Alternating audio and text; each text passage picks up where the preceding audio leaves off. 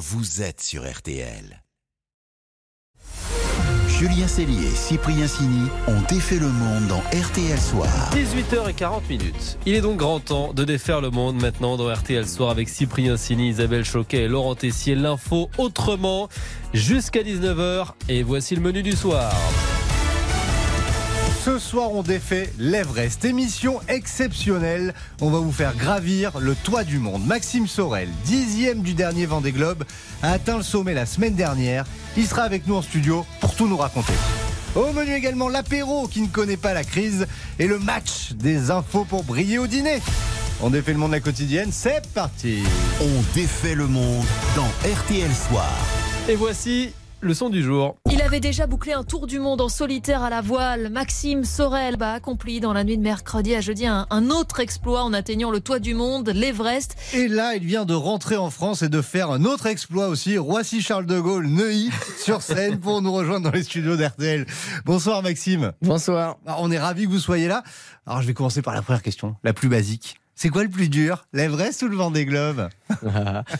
Mais je sais pas j'ai- si j'ai vraiment encore bien réfléchi à cette question. En tout cas, le Vendée Globe, c'est quand même la course ultime. C'est euh, des, des années de préparation, trois mois de course. C'est une course où on est seul à bord. Là, on est plutôt en équipage, on va dire, euh, avec des gens qui nous accompagnent, notamment des Sherpas qui nous aident. C'est beaucoup d'attentes au camp de base et seulement euh, cinq jours d'ascension.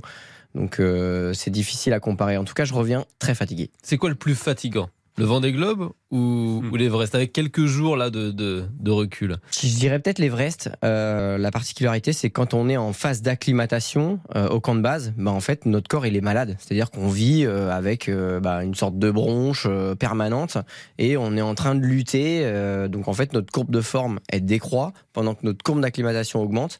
Et au moment où il faut partir, bah, c'est presque là où on est le plus fatigué, quoi. Donc c'est un peu étonnant. Ah, On part malade en fait. Et ouais, ouais, c'est ça, on part malade, euh, acclimaté, donc en capacité de respirer en altitude, mais fa- très fatigué. Avec des capacités de respiration qui sont beaucoup plus faibles qu'en temps normal au niveau zéro à- face à la mer.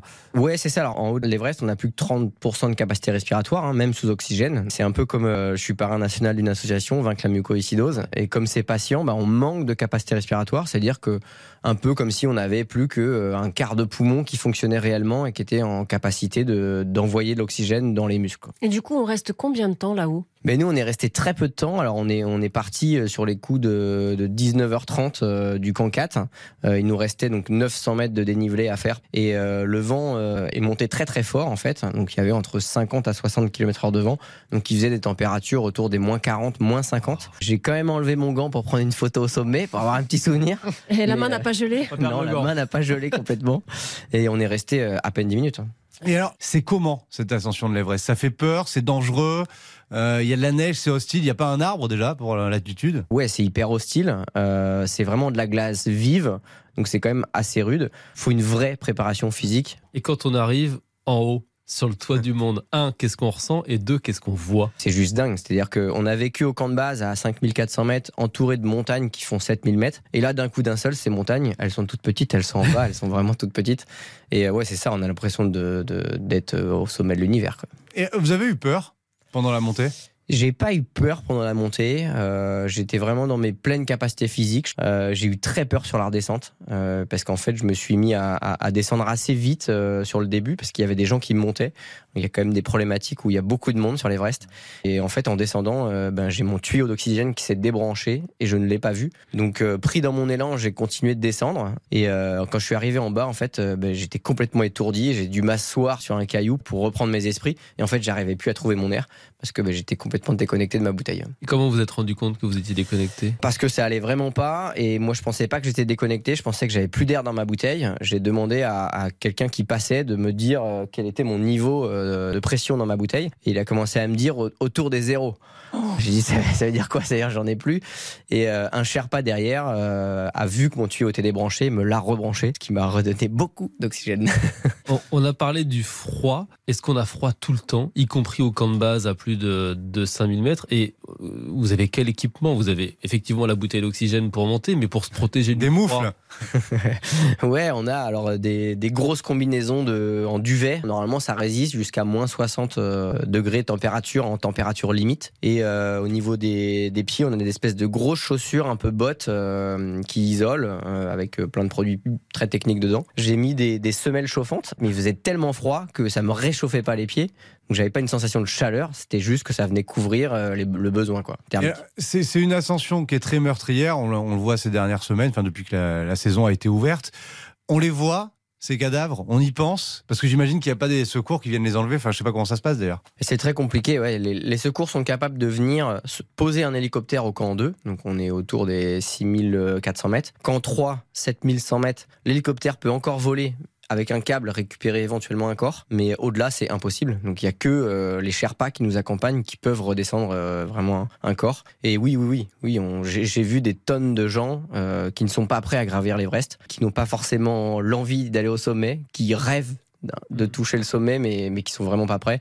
Et euh, c'est un, c'est un peu ce que j'ai trouvé dommage sur, euh, sur cette ascension. C'est-à-dire qu'on les voit en montant, quoi. On voit des cadavres en montant? Ou en descendant, ouais. Ouais. C'est quand même traumatisant un peu, non? Ouais, ouais, ouais. C'est sûr que je. Surtout je- qu'en plus, on, on- on doit forcément penser qu'on peut finir comme eux, quoi, quand on le fait, non? Ouais, ouais, c'est sûr. C'est pas très encourageant, c'est ça que je veux dire. On, sait que ça existe. Tout le monde sait que euh, voilà, on se dit qu'il y a du monde sur l'Everest. Euh, là, clairement, il y a beaucoup de gens sur notre nuit d'ascension qui ont été surpris un peu des températures et euh, qui n'avaient pas forcément le bon matériel et qui ont bah, qui, ont perdu beaucoup d'énergie à essayer de lutter contre le froid et, euh, malheureusement qui y restent. J'avais une question aussi sur, euh, sur ce- cette surfréquentation dont vous parliez. Euh, il y a beaucoup de monde. Alors il faut, on explique, il faut un permis, il faut l'acheter à l'avance, enfin il faut réserver sa place pour pouvoir monter à l'Everest. Mais il y a quand même trop de monde. Et ça crée des problèmes. Vous les avez connus ça ou pas? Oui, oui, oui. Alors, on, on a vraiment euh, essayé de jouer justement avec euh, avec l'espèce de bouchon. euh, Oui, Il y a des bouchons. Ouais, c'est- oui, ça crée des bouchons parce qu'il y a des zones où on peut pas se croiser. Euh, C'est comme à la piscine dans une ligne d'eau quand il y a trop de monde, quoi. ou comme sur le périph' à Paris. euh, Ouais. Parce que le passage est trop étroit, donc vous pouvez pas vous croiser à plusieurs expéditions, c'est ça? C'est ça, donc trois qui descendent, trois qui montent, et voilà, on essaye de s'auto-réguler euh, avec le bon vouloir de certains, euh, ou des fois. Ça se passe mal. Il y a de la tension. euh, Nous, ça s'est toujours très bien passé parce que justement, on est parti super tôt. euh, voilà, on a, on a toujours euh, essayé d'éviter ça. Euh, mais il y en a qui, oui, il y en a qui, qui sont obligés d'attendre très longtemps et qui ont froid et du coup, euh, ben, qui, Ah bah qui ont un pied qui gèle, une main qui gèle dans la tente, quoi. Et alors, j'ai une question un peu débile, mais je me la pose vraiment. Comment on fait pour faire pipi? Non, mais je veux dire, vous êtes emmitouflé dans votre truc, il fait moins 40, il n'y a pas d'arbre et tout, vous êtes en train de monter, comment ça se passe? Bon, pipi, ça va. Non, pas du tout. Ouais, C'était pour rester soft, mais euh, non, mais je veux dire, ouais, comment on fait? Et ouais, ben, soit on a la capacité de se décrocher de la corde fixe, parce qu'en fait, les Sherpas, ils, ils mettent une corde fixe sur laquelle on, on vient se hisser pour que ce soit plus simple. Ben, on peut aller euh, se Un peu plus loin. derrière un petit caillou. Ouais, Euh, mais certains, on voit euh, tout Ah le ouais. long de la route, on voit des, des traces jaunes. euh. voilà. Ah ouais. Ah ouais Mais c'est pas une balade euh, bucolique, quoi. Voilà. Non, non, non, non, c'est sûr. Après, euh, voilà, il n'y a pas le choix. hein, il faut. Ah ouais. Et vous avez d'autres euh, idées quand on a bouclé un Vendée Globe, gravi l'Everest en quelques mois On pense à quoi? C'est quoi la suite? Euh, me refaire une santé déjà dans un premier temps et puis euh, ben, on a un nouvel Everest des mers qui arrive hein, le Vendée Globe en, en 2024 on a un super projet euh, VNB Montbana Mayenne euh, avec lequel on va faire encore deux ans Euh, derrière euh, j'ai plein d'idées mais je les garde pour moi pour l'instant Eh ben merci, Ben, Maxime, d'avoir été avec nous et de nous avoir fait vivre cet Everest de l'intérieur. avec plaisir À bientôt à bientôt Allez, on continue de défaire le monde dans un instant avec le, le grand winner du jour. Un winner qui a sans doute manqué à Maxime sur les, Ah oui. les pentes de l'Everest. C'est l'apéro, mesdames, messieurs. À tout de suite. Julien Cellier et Cyprien Sini. On défait le monde. Julien Cellier et Cyprien Sini ont défait le monde dans RTL Soir. 18h51 minutes, vous écoutez toujours RTL Soir. On défait toujours le monde. Et alors, dans l'équipe, on a voté et à l'unanimité, on a euh, décidé que le winner du jour aujourd'hui, c'était. L'apéro, l'apéro qui résiste malgré l'inflation. 12% sur les cacahuètes et pourtant on a vendu 4% de cacahuètes en plus. Isabelle, on continue donc de lever le coude. Et oui, et c'est encore un French paradoxe, parce que franchement, l'apéro devrait être détesté, et d'ailleurs, il est parfois détesté. Je hais les apéritifs. Je hais ce qu'il y a en France de fasciné par l'apéritif. Oui, vous l'avez reconnu, hein, c'est Fabrice Lucchini. Dans Maloute, il y a quelques années, il avait dû jouer une scène d'apéritif, un truc joyeux, hein, et pour lui, bah, c'était vraiment un rôle de composition. Moi, ça me fout le bourdon, les apéros.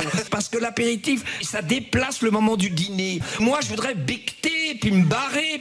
Moi, je suis un retraité. Arrêtez avec vos dîners qui n'en finissent pas. Bon, Lucchini est donc un homme pressé, en plus, il s'inquiète. L'apéritif, ça dure une heure, on bouffe. Au niveau du ventre, on grossit, le cholestérol te nique les artères. Ah bah oui, autre raison de ne pas aimer l'apéro, on se fait du mal. Rétention d'eau et hypertension peuvent apparaître. Ce n'est pas non plus la fête pour notre microbiote intestinal. Certaines bactéries prennent plus de place que d'autres et là, bonjour les ballonnements. Et voilà, le mal au bidon. Bon, en plus, l'apéro, c'est rarement le régime crétois. hein. Niveau calories, c'est un carnage. Pour deux poignées de chips, 5 tranches de saucisson, 5 olives noires et deux verres de vin, comptez déjà plus de 500 calories.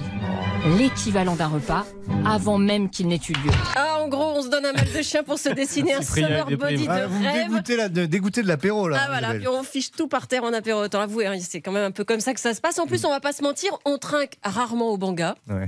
Et avec l'alcool, c'est notre foie qui trinque. Le foie et éventuellement l'équilibre, l'élocution et parfois, parfois la dignité. Qu'est-ce qu'il y connaît Bon, alors, euh, qu'est-ce qu'il connaît aux femmes Hunter Réponse. Rien. C'est consternant. Et d'ailleurs, la dernière campagne anti-alcool des autorités sanitaires, bah, elle vise quoi? On n'est pas bien là? Santé. Ouais, santé, chin chin, et surtout dans les yeux. Hein, voilà. Bon, le message est clair. L'apéro, le ballon de rouge saucisson, c'est mauvais, c'est mal. Et en plus, Je signale que l'année dernière, on a tapé dans les 30 bouteilles en 15 jours.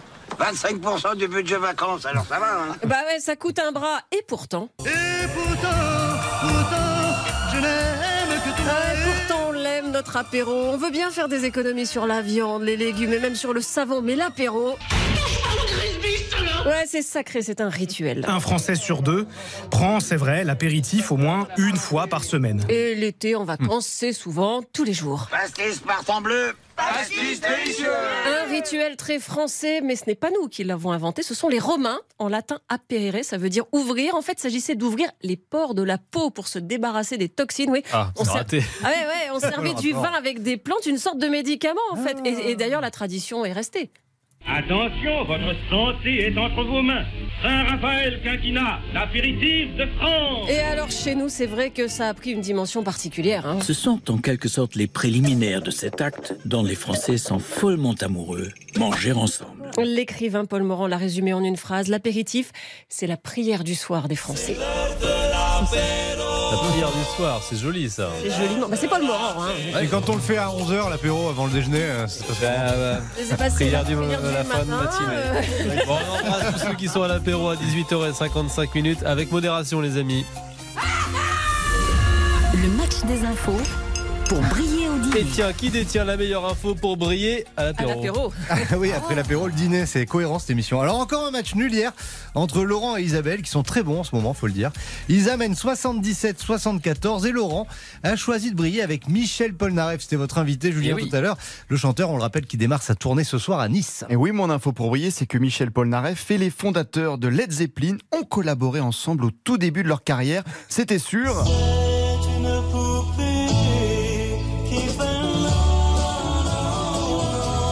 En 1966. Polnareff faisait la manche pour gagner un peu d'argent. Une personne d'une maison d'édition l'entend chanter dans la rue à Paris.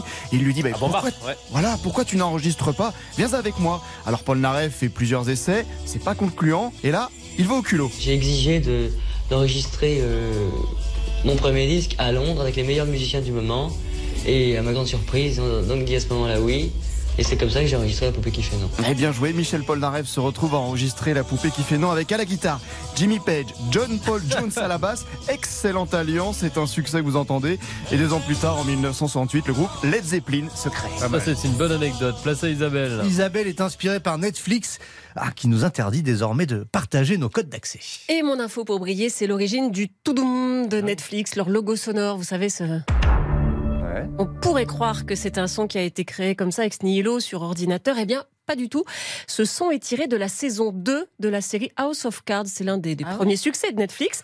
Frank Underwood, oui, Peggy. Frank Underwood, joué par Kevin Spacey, vient d'être élu président des États-Unis. Il est devant son bureau, tout seul, et il tape du poing deux fois. Ça, c'est la série, ça? Ça, c'est la série. C'était déjà un son un petit peu stylisé, genre fin de l'épisode. Je vous remets les deux. Ça, c'est. euh, C'est la série. Et ça, c'est Ah ouais. excellent. Mais voilà, aujourd'hui. Il peut remettre, tu peux remettre, tu peux remettre? Damien, s'il te plaît, en régie. Ça, c'est la série Non? Et ça, c'est Netflix. c'est bon Voilà. c'est bon, c'est ça, c'est ça, ça, vous, êtes, vous êtes perspicace quand même. hein. Oh, c'est incroyable. Bon, franchement, match nul. Ah ouais, non, Eh, non, mais vous êtes trop bon, qu'est-ce que je vous Non, mais ça, en ce moment, c'est très bon. Ouais, c'est vrai. Eh ouais, mais Sans moi qui on, va, vraiment, on va arriver à la fin, galère, la fin de la saison. Là, on il y a- essaie de. Il y a du niveau. Euh, merci beaucoup les Ah bah, amis. merci à on vous. défait le monde d'avoir passé un moment avec nous ce soir sur RTL. On se retrouve demain à 18h40. Oh oui. Comme chaque soir dans l'émission. On marque une toute petite pause et ensuite il y a le journal de 19h et bien entendu la météo de Peggy avec des bonnes nouvelles au nord et des mauvaises tout au sud. Ah ouais